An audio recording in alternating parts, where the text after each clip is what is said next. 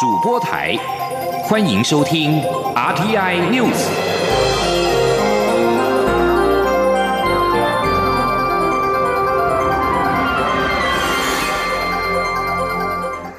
各位好，欢迎收听这节央广主播台提供给您的 RTI News，我是陈子华。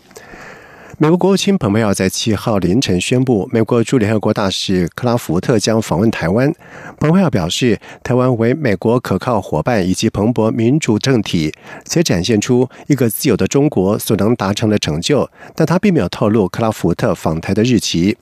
而对于克拉福特将率团访问台湾，外交部发言人欧江安在今天回应表示，外交部对此表达诚挚的欢迎。来访的细节目目前正在积极协调。同时，他指出，拉福特此行是首度有现任美国驻联合国常任代表访问我国，不仅展现美国的强劲支持，更象征台美全球伙伴关系进一步的提升。记者汪兆坤的报道。美国国务卿蓬佩奥于美东时间六号发布声明，证实美国驻联合国常任代表将赴台访问。外交部发言人欧江安表示欢迎，并认为此举象征台美关系持续提升。欧江安说：“我方克就 Craft 大使他来访的细节与美国在台协会 AIT 积极协调当中。我们知道克拉夫特大使这一次来访是首度由现任的美国驻联合国常任代表访问我国，这也充分展现美国对台湾国际参与的强劲支持，并且象征台美全球伙伴关系的进一步提升。”美国在台协会表示，目前尚无可公布的内容，希望能紧速对外说明。克拉福特多次公开支持台湾的国际参与，例如二零二零年九月联大会议期间，台美日透过全球合作暨训练架构平台举办视讯工作坊，克拉福特就曾应邀致辞。他特别强调，世界需要台湾完全参与联合国体系，尤其是攸关公共卫生及经济发展事项。他也曾与我驻纽约办事处处长李光章会晤，讨论美方支持我参与联合国相关议题。中央广播电台记者王兆坤台北采访报道。而总统府在今天也针对克拉福特将访台一事表示诚挚的欢迎。总统府发言人张敦涵表示，克拉福特来访不仅是再次的具体落实台湾旅行法，也象征台美间的坚实友谊。张敦涵表示，台美之间的各层级、各领域的互动交流，一直是双方长期以来共同努力的目标。对克拉福特将访台，总统府表示诚挚欢迎之意。双方也持续就本案的细节进行协调，若有相关进展或者是定案，将由外交部适时的对外说明。美国有线电视新闻 CNN 报道指出，美国国会在当地时间今天的凌晨，终于是完成了认证程序，确定民主党总统候选人拜登已经取得足够的选举人票，打败现任总统川普，当选美国第四十六任总统。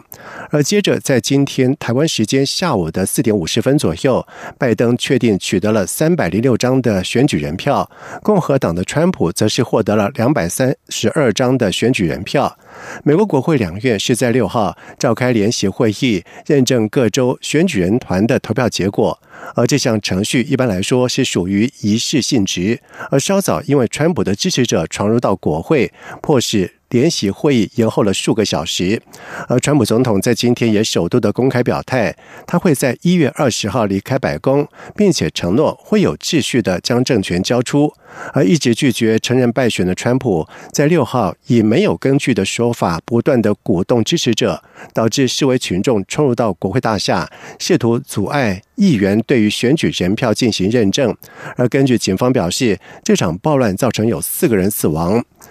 而对于美国华盛顿特区发生的冲突事件，外交部发言人吴外交部长吴钊燮表示，外交部对整体事件表示遗憾，并且会关注相关的发展。而对华府实施宵禁，驻美代表处已经发布了紧急公告，提醒民众提高警觉，注意安全，避免在宵禁期间外出。而代表处将随时对旅居华府的民众提供必要的协助。香港警方在六号逮捕了五十三名的泛民主派的人士，指他们涉嫌触犯港区维护国家安全法的颠覆国家政权罪。而根据报道指出，五十三人在昨天晚上通宵被查扣。而综合媒体报道指出，其中一名美国籍律师关尚义在昨天晚上提前获得保释。同时，警方消息指出，被通宵扣查至今有五十二人，在今天稍晚预料可以获准保释，但是民主党前主席胡志伟却因为护照的问题而被扣押，等待法庭的处理。另外，根据港媒引述消息报道指出，同样有参与初选的黄之锋、谭德志，在今天上午在收押所遭到警方国安处的拘捕，而香港泛民。党派谴责警方的拘捕行动是打压异己、与民意对抗，意在制造白色恐怖。而多名的民主派人士都强调，立法会否决财政预算案，特首两度解散立法会之后要辞职，都名列在基本法的法规，让如今港区国安法已经成为万能 key。泛民人士也呼吁港人必须团结。而香港的情势是持续的恶化。陆委会副主委邱垂正在今天表示，政府支持香港人民争取自由、民主、人权、法治的立场是一贯坚定，将持续关注事态的发展，并且与国际社会保持密切的联系合作，就后续的情势跟因应进行相互了解跟沟通，并且采取一切可能的行动。而至于我方援助港人的具体措施，目前都在积极的演绎，并且会适时的推出。记者王兆坤的报道：香港警方拘捕民主人士，引起国际社会严重关切。陆委会副主委邱垂正表示，除将依据人道原则及既有法规，透过公司协力方式提供港人必要人道协助外，也会持续精进现有的法规及制度，透过制度化的机制及力量，给予港人最实际的支持与帮助。邱垂正指出，政府会持续密切关注港版国安法实施状况、港澳最新情势发展、中共与港府的作为、世界主要国家政策动态，持续盘点检视相关政策法规。邱垂正说，并与国际社会保持密切的联系与合作，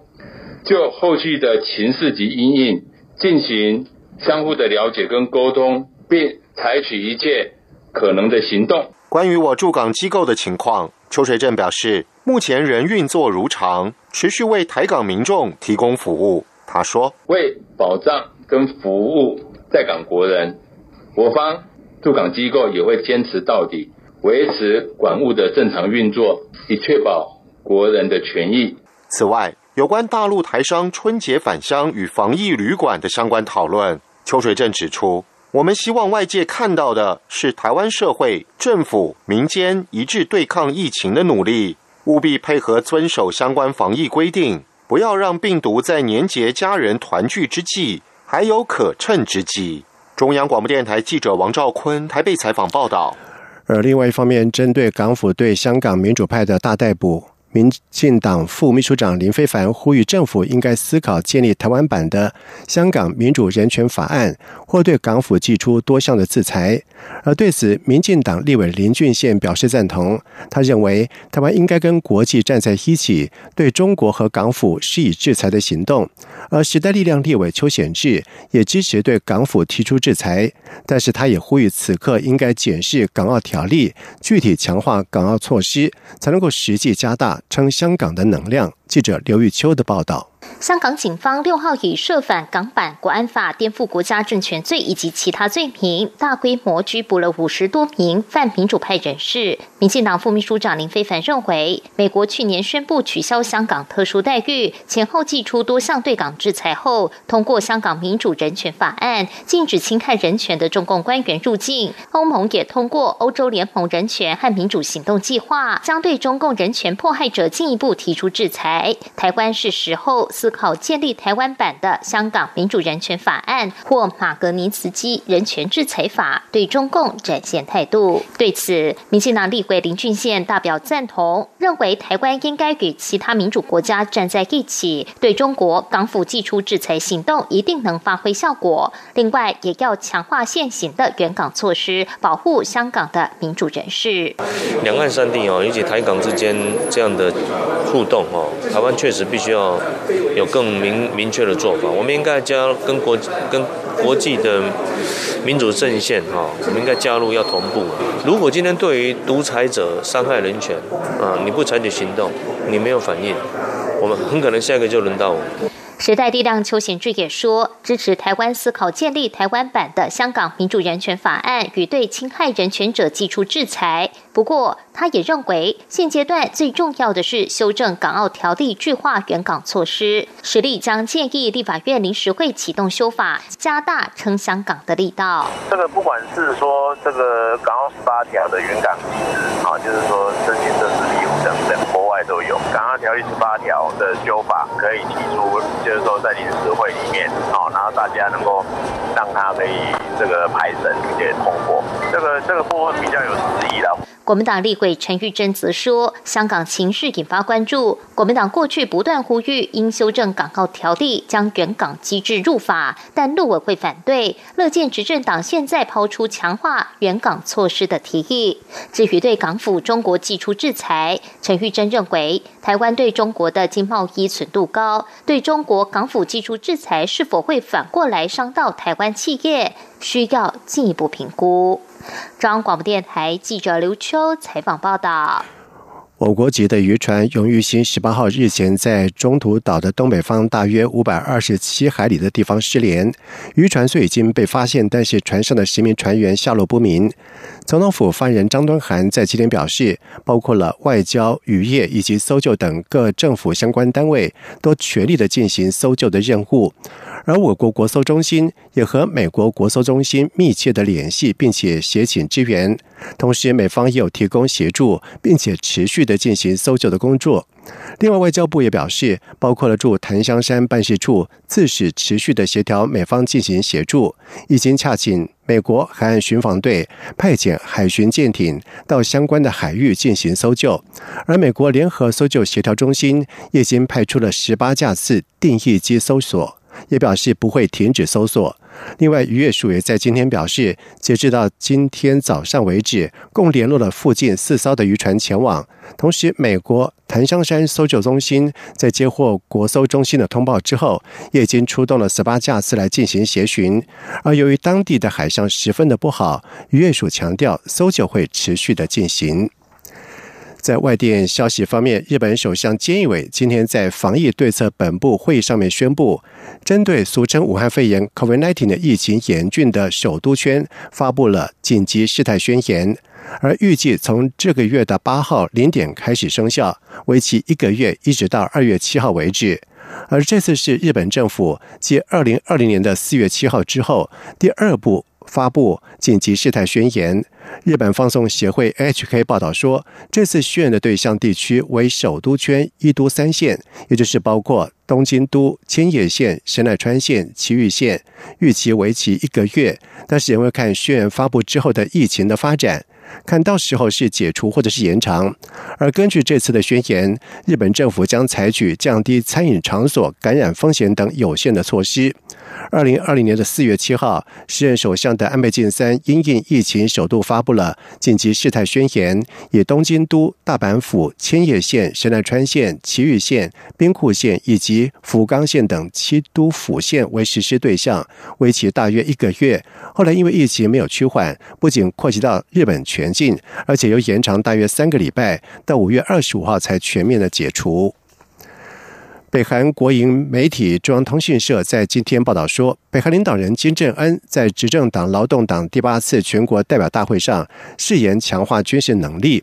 即将卸任的美国总统川普和金正恩外交关系非常的融洽，但是从二零一九年二月越南河内的第二次川金会破局之后，华府跟平壤之间对话停滞。分析家表示，北韩希望趁着五年一度的全代会，对美国即将上任的拜登政府释放讯息。面对曾经将金正恩形容为暴君的拜登，北韩也会小心应对。而中央通讯社报道中并没有提及核子武器，也并没有详细说明金正恩的目标。但是在去年十月，平壤的阅兵展示了一种巨型的新型飞弹。分析家一致都认为，那是世界上最大型的道路移动型一体燃料飞弹，很可能设计是用来携带分导式多弹头。而北韩表示，核武是自我防卫所必须，是为了应应美国可能的入侵而建造，因此数十年来倾注大量的资源来研发核武。以上新闻由陈子华编辑播报，这里是中央广播电台台湾之音。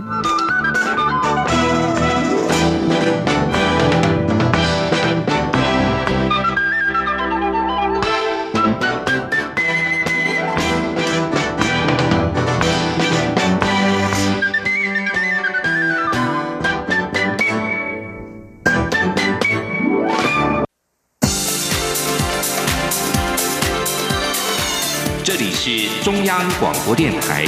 台湾之音，欢迎继续收听新闻。现在时间是晚上的七点十五分，欢迎继续收听新闻。农历春节即将来临了，总统府在今天公布了牛年的春联、红包袋以及福袋。总统府春联上面写的是“扭转乾坤”，希望台湾在疫情冲击之下能够渡过难关。总统府春联以及红包袋，除了发送给参观总统府的民众之外，也将从明天起到二月九号，在行政院各联合服务中心开放民众索取。记者欧阳梦平的报道。为了迎接即将到来的农历新年，总统府推出春联、红包袋及福袋。由于明年是牛年，总统府春联上写着“扭转乾坤”。蔡英文总统及副总统赖清德共同署名，由台湾的年轻书法家王义纯代笔，希望台湾能够度过疫情的挑战，并带来好运与平安。总统府发言人古拉斯说：“那扭转当然是取其谐音啊，就是扭转。我们原本这个扭转乾坤的扭转。”那今年因为台湾面临疫情的挑战，所以各行各业哈其实也都面临了冲击，所以我们国人还是团结抗疫，渡过难关。所以今年我们特别邀请的是一位非常年轻的书法家，他的名字叫王义纯，大家可以在他的笔触里面看到厚实、苍劲、利落的感觉。红包袋是由台湾新生代平面设计师田修全设计，上面以金色几何图形设计出三只不同形态的牛。福袋则是由日暮视觉艺术总监黄显勋设计，由充满童趣的水牛作为主视觉，象征坚韧、旺盛及共生共荣。里面贴有一元硬币，代表一元复始、万象更新。福袋开合间还能看到水牛妈妈及水牛宝宝相望，展现温馨团圆。及爱的感觉。特别的是，这次福袋上还印有 QR code，民众扫描后便可以看到 AR 动画影像。今年总统府春联共印制了二十五万张，红包袋十八万五千包，每包有六个。除了会发送给参观总统府的民众，也会在八号到二月九号于行政院各联合服务中心供民众索取。至于福袋，这次共有三十三万份，以往都是由总统、副总统在农历春节。期间下乡时发放，但今年受到疫情的影响，一月中以后才会公布要如何发放以及发放的时间。中央广播电台记者欧阳梦平在台北采访报道。而另外，行政院也在今天公布了牛年贺卡跟福袋，贺卡跟福袋是采牛的谐音，在疫情肆虐一整年之后，希望新的一年可以在扭转乾坤，牛来好运。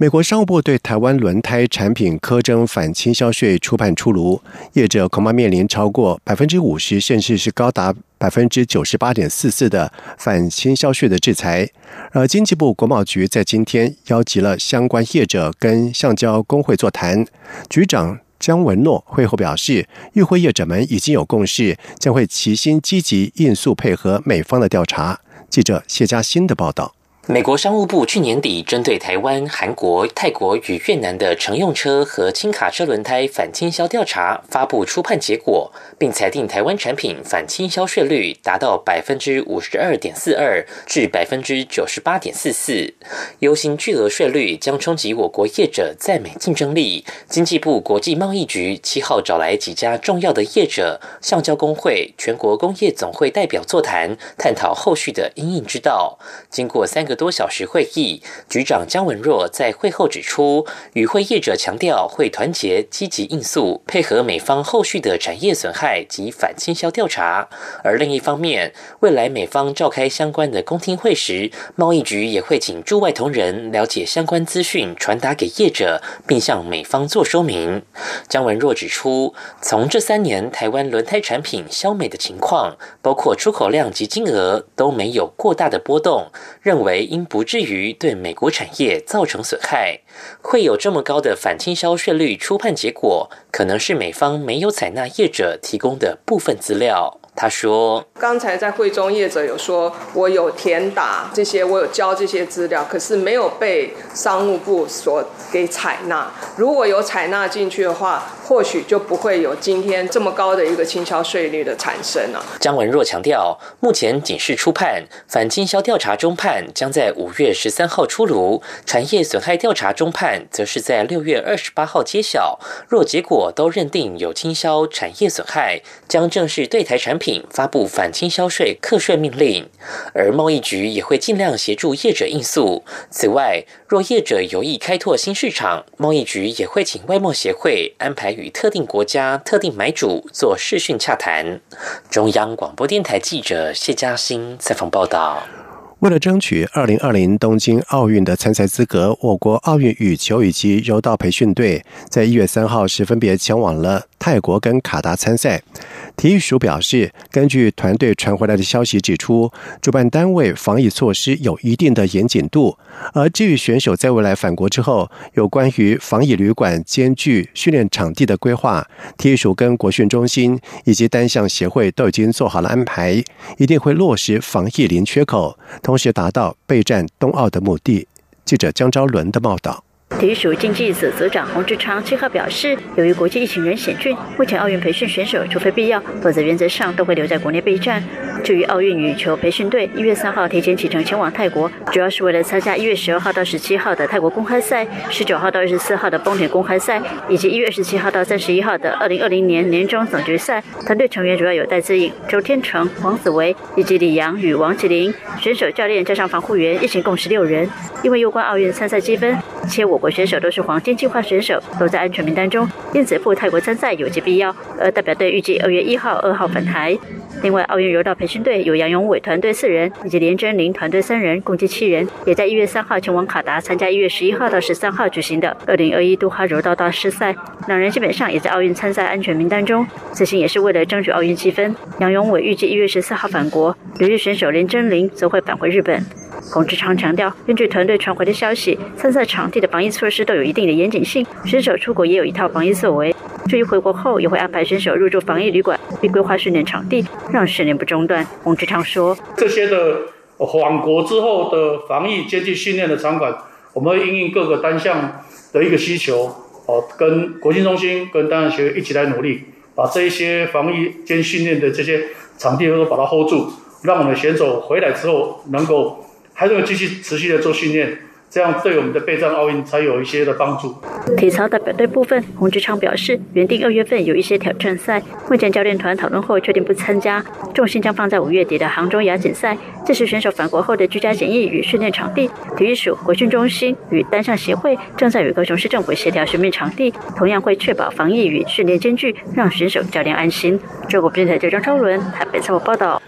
而另外一方面，由于亚洲杯篮球资格赛第三阶段在去年因为受到了 COVID-19 疫情的影响而延期，而其中台湾所属的 B 组的赛事将改到二月中在日本东京举办。体育署经济组组长洪志昌表示，由于日本近期疫情严峻，如果亚洲篮总让是决定如期举行的话，台湾不参赛就可能面临被停权或者是罚款，必须要审慎的评估。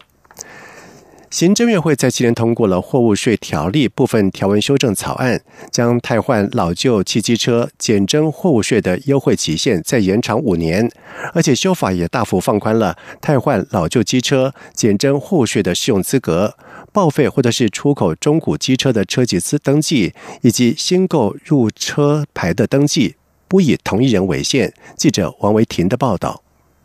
行政院会七号通过货物税条例部分条文修正草案，将汰换老旧汽机车减征货物税优惠再延长五年。根据修法草案，到二零二六年一月七号为止，汰换汽车每辆减征新台币五万元，机车每辆减征四千元，且汽车出厂年限从六年改为十年，机车旧车出厂年限维持四年，但是取消旧车登记需满一年的限制。另外，修法也大幅放宽老旧机车的资格限制，报废或是出口中古机车的车籍登记与新购机车的新领牌照登记不以同一人为限。财政部次长李庆华说：“好，我想这次我们就把这个持有一年的规定取消。好，所以你不管是持有多久，你都可以适用。第二个呢，就是原来我们是限制说你这个。”旧车跟新车必须是同一个人，好，就是你车籍登记必须是同一个人，或者是说，呃，是本人的配偶或者是二亲等以内的亲属。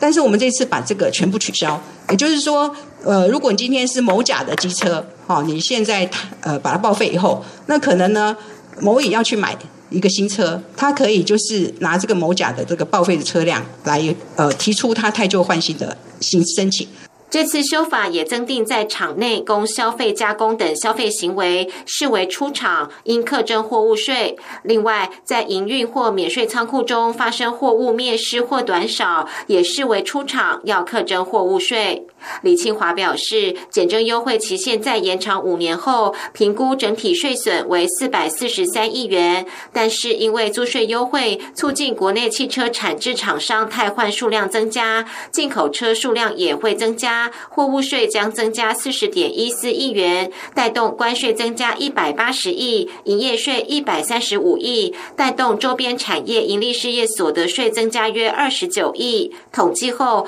五年会增加三百八十五点六七亿元的税收。中央广播电台记者王威婷采访报道。而同时，行政院也在今天表示，经济部购买电动机车的补助方案依然是维持新台币七千元。而且整体的补助政策维持油电补助并行，一方面来协助新产业的发展，也鼓励民众汰换旧新，使用绿能。接下来进行今天的前进新南向。前进新南向。